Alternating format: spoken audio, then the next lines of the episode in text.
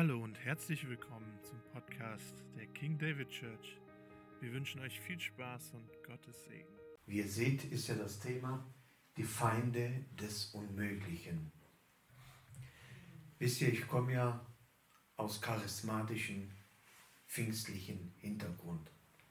Und wir haben das früher immer gesucht, dieses Übernatürliche.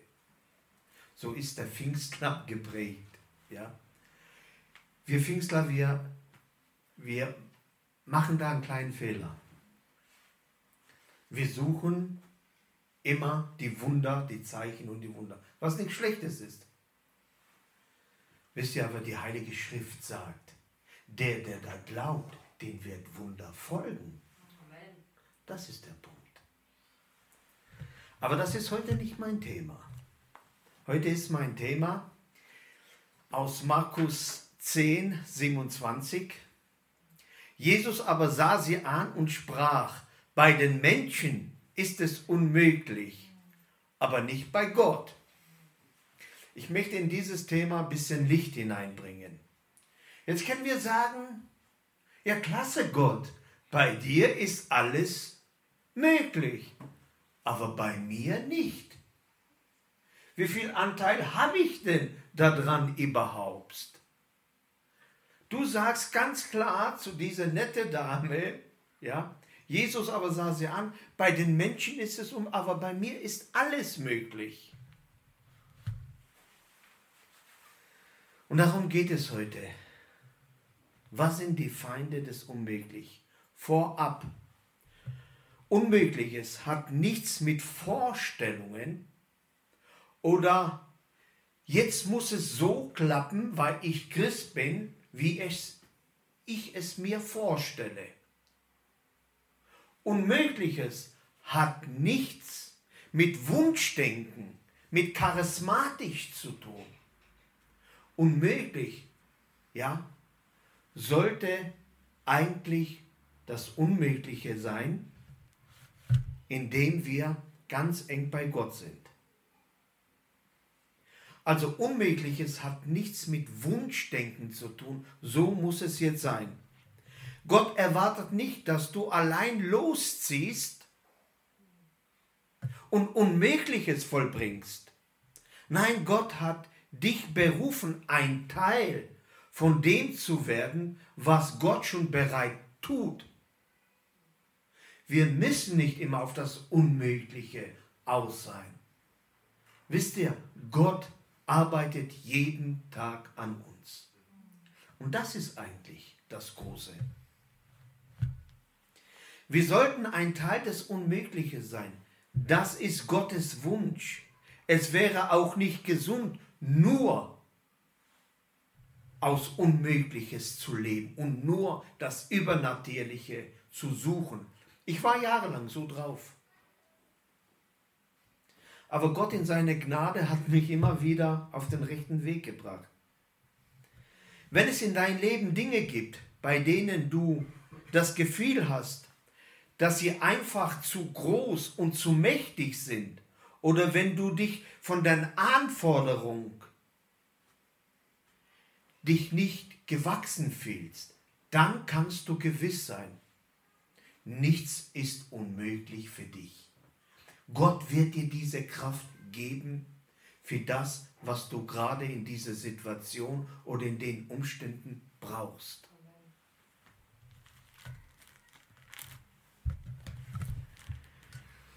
Ich möchte zum ersten Feind jetzt kommen. Und das möchte ich mit euch ansehen aus Sprüche 3, Vers 5. Verlass dich auf den Herrn von ganzem Herzen und verlass dich nicht auf deinen Verstand. Wie alles im Leben oder für alles im Leben brauchen wir einen gesunden Verstand. Ohne den ist es schlecht. Ohne einen gesunden Verstand. Und dann kann ich beten, wie ich möchte. Es wird nichts bringen. Ohne einen gesunden Verstand wirst du nie in dein Leben weiterkommen. Gott hat uns einen gesunden Verstand gegeben. Nur dieser gesunde Verstand, der muss hundertprozentig unter die Leitung, unter die Führung, unter seinen Willen eingeordnet oder untergeordnet sein. Dann funktioniert dein Verstand in eine göttliche Bahn hinein. Gott hat uns Menschen einen gesunden Verstand gegeben. Der eine gebraucht ihn mehr, der andere weniger. So. Der eine läuft gegen Wände, der andere überspringt Wände. Aber Verstand kann sehr oft ein Hindernis sein bei das Unmögliche, weil der Verstand, hört gut zu, der Verstand will dich immer schützen. Verstand will uns immer von das Übernatürliche schützen. Warum will er uns schützen? Weil es mit Enttäuschungen zu tun hat. Dein Verstand schützt dich vor Enttäuschungen. Aber das ist auch ein Hindernis für das Übernatürliche. Versteht ihr? Gott hat mir einen gesunden Menschenverstand. Ich bin jetzt fast 59 Jahre alt und mich hat noch nie ein Mensch reingelegt. noch nie. Weil obwohl ich wenig Gehirnzellen habe, hat es aber noch keiner geschafft, mich reinzulegen. Und trotzdem, wenn Glaubensschritte da waren, hat sich immer mein Verstand so eingesetzt, dass ich das Übernatürliche, das Unmögliche ausgeblendet habe. Ich wollte es immer mit meinem Verstand. Ich wollte, dass es über meinen Verstand geht, dass ich es sehe, dass ich es einordne. Aber wisst ihr, so kann Glauben niemals wachsen. Niemals wachsen. Du wirst immer ein Kind sein. Schaut mal, ich habe zehn Enkelkinder, ja? So, und jetzt stellt euch mal vor, Samuel ist jetzt so groß. Ja? Aber in acht Jahren ist er immer noch so groß. Was ist dann mit Samuel los? Er ist krank. Versteht ihr? Wenn ein Mensch nicht gesund wächst, ist er krank, dann stimmt was nicht. Verstand kann manchmal, also was heißt manchmal, sehr oft, ja, ein Hindernis, ja, von etwas ganz Großes sein. Von etwas ganz Großes. Wisst ihr, unser Verstand ist eigentlich so eingestellt, wie gesagt schon, es will uns immer schützen, was auch gut ist. Wenn ich oben auf ein Haus arbeite, ja, dann habe ich so Verstand, dass ich ganz, ganz vorsichtig bin. Ja, sonst rutsche ich da runter, bin vielleicht verlähmt oder wie immer. Aber oft ist der Verstand, wie gesagt, das größte Hindernis, damit Gott übernatürlich in dein Leben wirken Weil so oft sagen wir, Gott, warum? Ich habe dir vertraut, ich habe dieses und jenes, ich habe Opfer gebracht, ich habe gespendet, ich habe dieses gemacht. Aber oft sind wir enttäuscht von Gott. Ich glaube, es gibt keinen Christen, der nicht enttäuscht ist von diesem lebendigen, heiligen, reinen Gott. Warum? Weil er nicht so funktioniert, wie sich mein Verstand es ausgemalt hat.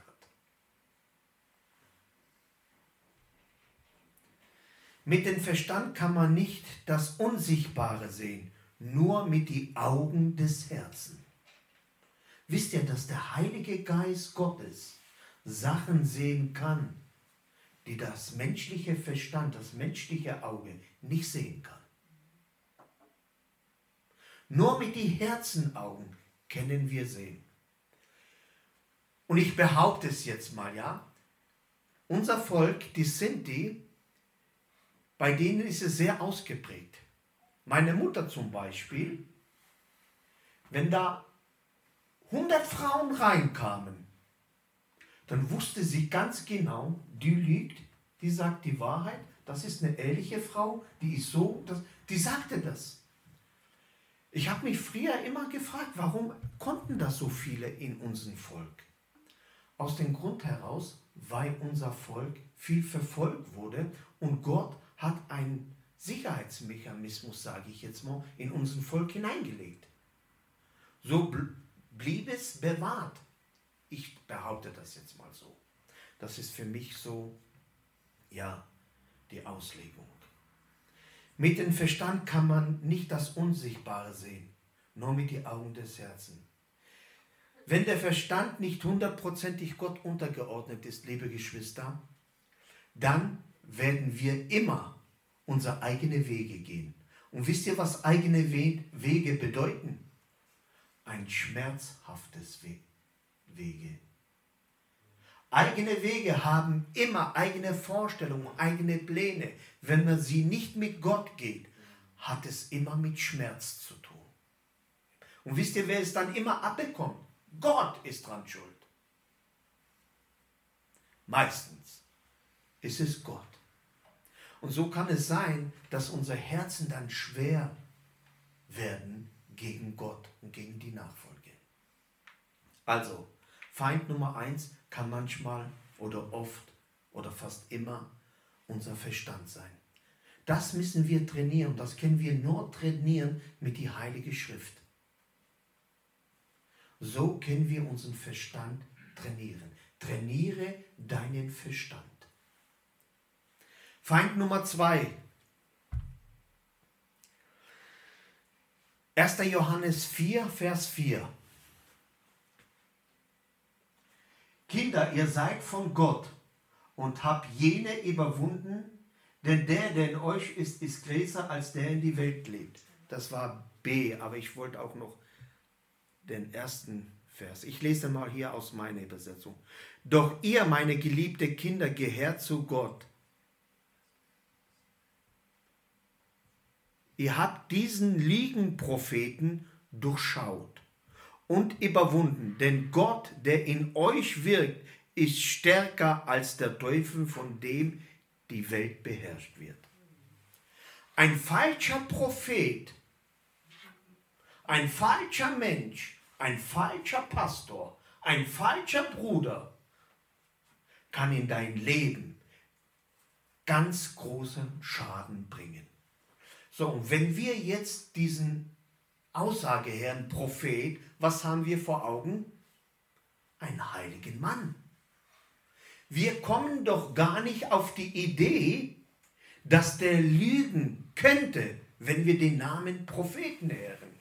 Wir haben Respekt vor so einem Menschen. Wenn ein falscher Prophet, und das ist die Absicht eines falschen Propheten, Lüge in dein Leben zu installieren, wenn er das schafft, ist man wie fremd gesteuert. Dann ist man fremd gesteuert, wenn die Lüge dich beherrscht, wenn die Lüge deinen Weg bestimmen soll, dann bist du wie fremd gesteuert. Wisst ihr warum? Weil entweder wird dich die Lüge leiten oder die Wahrheit. Die Lüge, sie knebelt dich, sie bindet dich, sie macht dir ein schlechtes Gewissen, du fühlst dich nie wohl. Aber wisst ihr, von die Wahrheit ist gesagt, die Wahrheit macht frei. Die Wahrheit macht frei. Egal was du in dein Leben angestellt hast, wenn du es bekennst und es änderst, wird die Wahrheit dir zum Segen werden. Dein ganzes Leben wird hell werden. Wenn wir in die Lüge leben, kann uns die Wahrheit nicht leiten oder dazu leiten, dass wir Gott nicht mehr so richtig glauben und vertrauen. dann hört man diese Aussage. Hör mir doch auf mit dem Mann aus Galiläa. Aus Galiläa kommt nichts Gutes. Hör mir doch auf mit diesem Zimmermann. Hör mir doch auf mit diesem Mann, der sich kreuzigen ließ. Man kann Gott dann nicht mehr so richtig als Gott sehen. Dabei war die Kreuzigung und die Auferstehung unser Erlesungspreis. Wenn wir die Lüge nicht durchschauen, kann es sein, dass wir Gott nicht mehr vertrauen. Und wenn ich Gott nicht mehr vertraue, dann werde ich auch keinen mehr trauen, außer nur noch mich. Und so kann es sein, dass sich egoistische Gedanken und egoistische Vorstellungen, Ziele und Pläne dann einschleichen, worauf kein Segen ist. Das alles kann die Lüge machen. Wir hatten, wir waren ganz junge Christen. Ich erzähle euch das ganz kurz ein. Wir waren ganz junge Christen und wir waren eine Truppe, ja. Wir haben unsere Stadt wirklich auseinandergenommen. Wirklich. Wir waren Tag und Nacht auf die Straße und haben gepredigt. Das ging über Jahre. Gott sei Dank waren wir damals arbeitslos und Gott hat diese Zeit gebraucht. Aber wir haben sie richtig eingesetzt. Wir haben von morgens bis abends gepredigt auf die Straße. Und ein Mann in, in unserer Gemeinde, ein sehr wohlhabender Mann, erkannte das. Und er kam zu mir und zu einem anderen Bruder. Und wisst ihr, ich kam damals gerade aus, aus dem Gefängnis heraus. Ich habe mein ganzes Leben in Ordnung gebracht. Ich bin auf die Polizei danach noch einmal gegangen, habe mich noch einmal angezeigt. Beim Finanzamt bin ich gegangen, habe mich noch einmal angezeigt angezeigt. Ich habe knapp 30.000 in die Schnelle zurückbezahlt. So ging Gott sei Dank all das dreckige Geld, was ich früher verdient habe, es ging alles weg. Ich stand da mit nichts. Ich lebte buchstäblich nur im Glauben und vom Predigen. Gott gab mir die Kraft, die Möglichkeiten.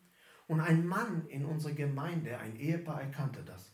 Und er kam zu mir und noch zu einem Bruder und sagte, du, ich, ich schenke euch 50.000 D-Mark. Wollte uns 50.000 schenken. Mich hat er schon davor, hatte mir jeden Monat zwischen 600 und 800 Euro in ein Kuvert getan und hat mir das in die Tasche getan. Ich natürlich happy. Wer ist darüber nicht happy, ne? Dann sagt er, ich gebe euch 50.000 und wir machen selber eine Gemeinde. Er wollte uns buchstäblich aus der Gemeinde herauskaufen. Wisst ihr, und wenn man kein Einkommen hat und wenn man wirklich kein Geld hat und wenn dir dann einer 50.000 in Bar steuerfrei geben möchte, das war wirklich, da standen uns Perlen auf, auf die Stirn. Aber wir haben gesagt, wisst ihr, wir werden uns nicht kaufen lassen. Wir werden auf dem Weg des Herrn bleiben. Und dann sagt ein Bruder, weißt du was, wir werden ihn jetzt prüfen, ob er von Satan ist. Ja. Ich und der Bruder fahren bei ihm hin und sagen zu ihm in unseren, Gott hat unsere, wirklich, er sah unsere Herzen an. Es war natürlich nicht weise, was wir getan haben. Aber wir sind zu ihm hin und haben gesagt, kannst du die 50.000 unter das Blut Jesus Christus in Glauben tun? Da ist er ausgerastet. Er ist ausgerastet, er ist zusammengekippt vor Wut und wie kennt ihr das? Mir das unterstellen all dieses und jenes. Er war außer sich. Und dann ist die Situation kaputt gegangen. Und wir haben gesagt, wir wollen von dir kein Geld mehr haben. Und wenn er uns eine Million angeboten hätte, und Gott ist mein Zeuge, wir hätten es nicht genommen, weil es ein Lügenprophet war. Er war ein Lügenprophet und liegen Propheten, sie geben alles, ja, um das Volk Gottes in eine andere Richtung zu bringen.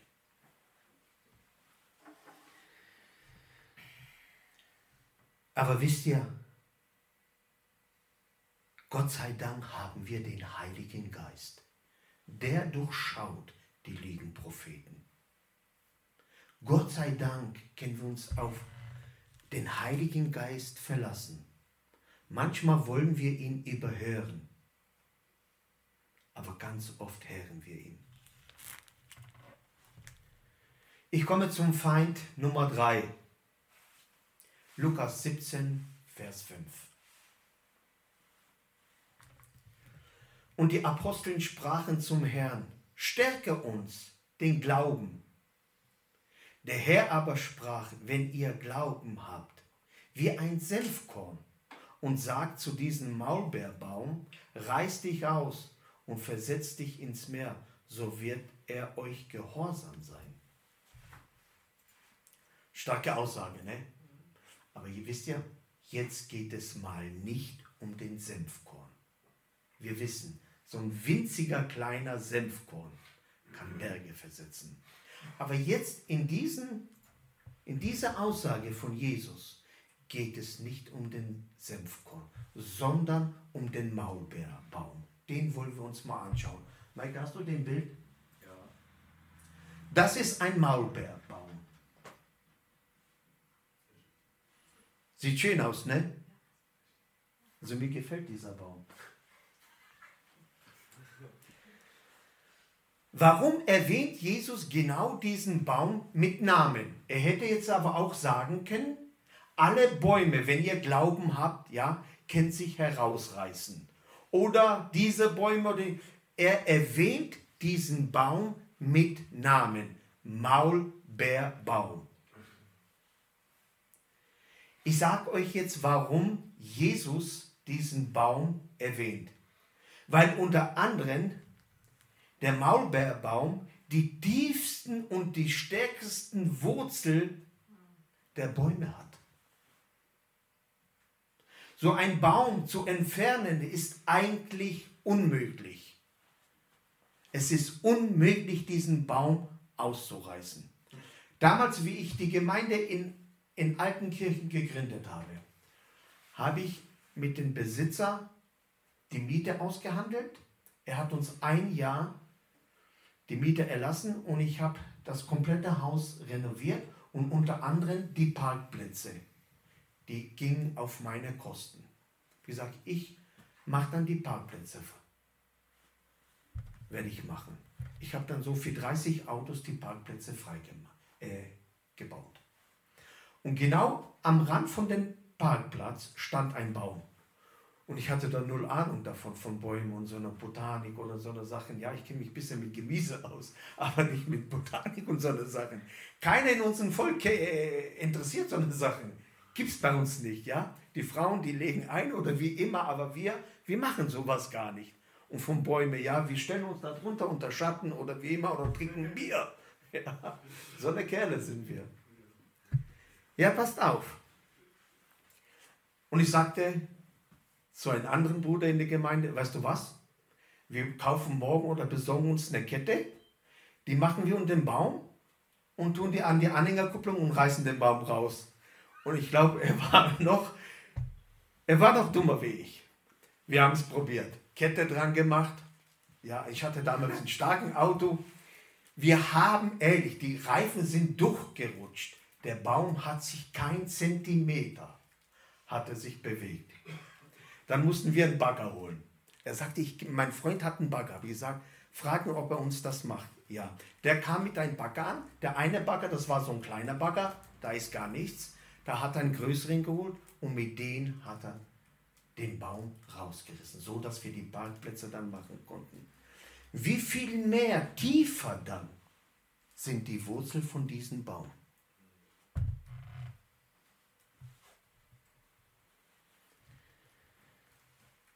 Es ist eigentlich unmöglich, so einen Baum auszureißen. Aber warum möchte denn Jesus, dass wir so einen Baum ausreißen? Warum manche möchte Jesus, okay, er redet hier in bildhafte Sachen hinein, so dass wir es verstehen. Aber warum möchte Jesus, dass wir so eine Bäume ausreißen? Warum erwähnt Jesus den Baum mit Namen? Und ich will es euch jetzt sagen. Was Gott eigentlich möchte, dass wir ausreißen.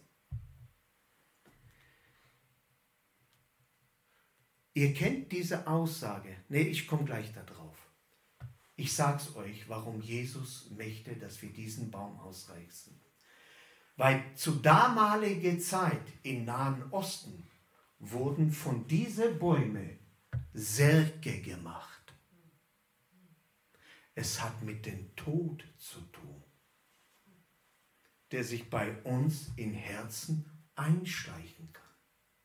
Aus diesem Baum, weil er eine ganz besondere Dichte hat, wurden Särge gemacht.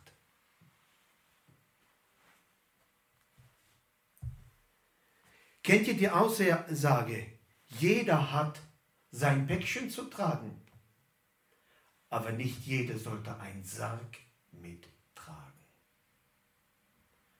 Mit tote Situationen, mit Sachen, die in unser Leben kamen, wo wir, wo ein Stück von unser Herz gestorben ist. Ich weiß, von was ich rede. Ich war jahrelang tot. Ich bin schwer verletzt worden, ganz schlimm, ganz schlimm. Und es kam in mein Herzen wie Tod. Enttäuschungen, Probleme, Nöte, all das, Situationen, Umstände, Vergangenheit, Kindheit, Beziehungen, Krankheiten, Nöte, haben mit Tod in unseren Herzen zu tun. Wie mein Vater gestorben ist, und ich war damals im Gefängnis, und sie haben mich für einen Tag rausgelassen, und ich kam rein und sah meinen Vater aufgebahrt, und ich bin hin und habe meinen Vater angefasst, und er war eiskalt, und soll ich euch was sagen, an dem Tag bin ich auch gestorben. Ich hatte nur ein einziger Gedanken, wo ist mein Vater jetzt? Wo ist er? Aber da kam Tod in mein Leben rein. Wenn mir damals Jesus nicht begegnet hätte, wäre der Tod mein ganzes Leben in mir. Er wäre in mir ge geblieben. Darum sagt Jesus, dass wir diesen Baum rausreißen sollen. Hier geht es gar nicht um große Berge, um große äh, Dienste. Es geht das, was sich in unser Leben hinein installiert hat. An Tod, an Unglauben, an Zweifel, an Enttäuschungen. Das hat mit Särge zu tun, liebe Geschwister. Und das hat mit diesem Baum zu tun. Das ist der Maulbeerbaum.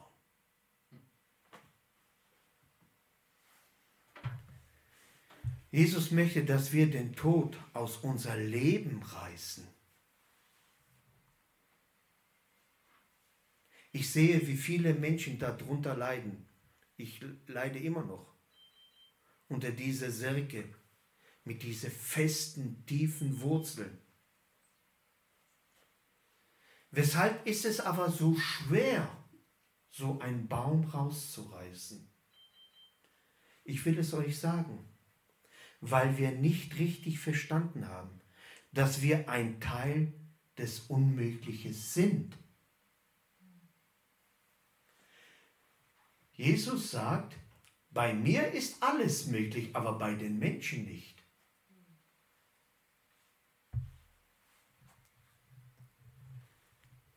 Die Frage ist, wie nah bin ich bei Gott? Denn wenn ich mit dem Herrn verbunden bin, ist das, was Gott schafft, ein Teil von mir. Und was ich schaffe, ist ein Teil von ihm. Das Leben mit Gott ist immer 50-50. Es ist niemals so, ich bete und ich werfe in so einen Cola-Automat 2 Euro rein und unten kommt die Cola rein. Cola raus. So ist Gott nicht. Gott möchte immer, dass wir mit ihm arbeiten. Ein alter Bruder sagte zu mir, Honey, tu nie etwas für Gott, sondern immer mit ihm. Wenn wir das schaffen, diesen Baum herauszureißen, dann ist alles möglich. Dann erst. Möchtest du das? Dass alles möglich wird? Soll ich euch mal briefen jetzt? Wer betet für Russland, Ukraine? Wer betet dafür? Aber wer glauben, dass Zelensky und Putin Freunde werden könnten? wer? Bei Gott ist alles möglich, Geschwister. Versteht ihr? Bei Gott ist alles möglich. Auch wenn uns die Schrift sagt, Kriege werden kommen, dieses und jenes und sie werden gegen Israel gehen. Das wissen wir alles. Aber ich habe mich hiermit geprieft, mit diesen zwei Herren, Zelensky und Putin. Und wenn ich ehrlich bin, ich hoffe, dass der Krieg aufhört. Und irgendwie hat Gott auch die Lesung. Die müssen auch keine Freunde werden, Hauptsache der Krieg hört auf. Aber ich habe mich heute damit geprüft, mit diesen zwei Herren. Und wenn ich ehrlich bin, habe ich gesagt, Herr, bei mir ist es unmöglich. Ja, aber bei dir nicht. Und ich möchte bei dir sein, Herr. Ich will dir glauben. Jesus aber sah sie an und sprach, bei den Menschen ist es unmöglich, aber nicht bei Gott. Es sollte nie zwischen Menschen und Gott eine Trennung sein, nie eine Distanz. Dann ist uns alles möglich. Dann erst ist uns alles möglich. Dann bleiben auch Enttäuschungen aus. Bei Gott ist auf jeden Fall alles möglich. Also kann es bei mir auch reiß heute den Maulbeerbaum. Wer möchte das? Ich möchte es. Ich möchte es. Wollen wir vor Gott aufstehen? Ich bin jetzt zum Schluss gekommen.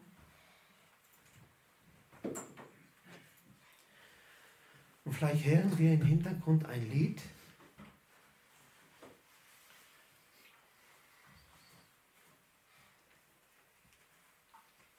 Geschwister,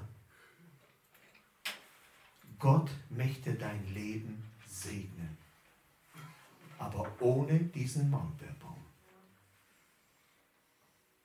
Das sind die Feinde des Unmöglichen. Mit so einer tiefen Wurzel, wahrscheinlich so dick wie mein Arm. Gott möchte heute den Tod aus unserem Leben reißen den Tod des Unmöglichen. Bei Gott ist alles möglich. Bei Gott ist alles möglich. Und jetzt behaupte ich als Diener des Evangeliums. Und es sollte bei uns auch sein. Es sollte bei uns auch sein. Das ist das, was sich der Heilige Vater für uns wünscht. Dass unsere Herzen rein und heilig sind. Und wenn da Situationen in dein Leben waren, formuliere es mal so, die du immer noch nicht verdaut hast, dann sei vorsichtig, dass sich da keine Wurzeln bilden. Dass da wirklich so starke Wurzeln wie bei diesem Baum, wie bei diesem Baum entstehen können. Und man kriegt ihn nicht raus. Ich kenne Brüder, wirklich Diener, große Diener Gottes. Aber nach dem Dienen sind sie todtraurig. Todtraurig. Depressionen. Ich kenne Brüder, die haben Angstzustände. Wisst ihr warum? Weil sie sich mit dem Baum nicht beschäftigt haben. Sie haben sich mit Gemeinden, mit Aktionen beschäftigt. So war ich auch. Ich hatte nie Zeit bis ich einem Burnout war. Bin nach Altenkirchen hoch. Plötzlich Erstickungsanfälle. Ich habe das Hemd vorne aufgerissen. Habe einen Archie angerufen, habe Archie, hol mich ab. Ich konnte gar nichts mehr. Gar nichts mehr. Weil dieser Baum Wurzel geschlagen hat bei mir. Ich war acht Monate kaum zu gebrauchen. Pastor Lammers er hat mir geholfen. Er kam bei mir vorbei und sagte zu mir, Hanni, wenn du möchtest, wenn du mir vertraust, ich leite und führe dann die Gemeinde, ich halte die Predigten, die Stunden, du ruhst dich aus, wenn du möchtest, hörst du ihr zu und so. Ich bin dann bei ihm in Seelsorge gegangen und dann kam wieder die Kraft Gottes.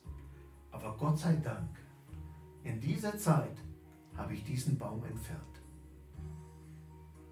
Und Kraft kam wieder. Kraft Halleluja.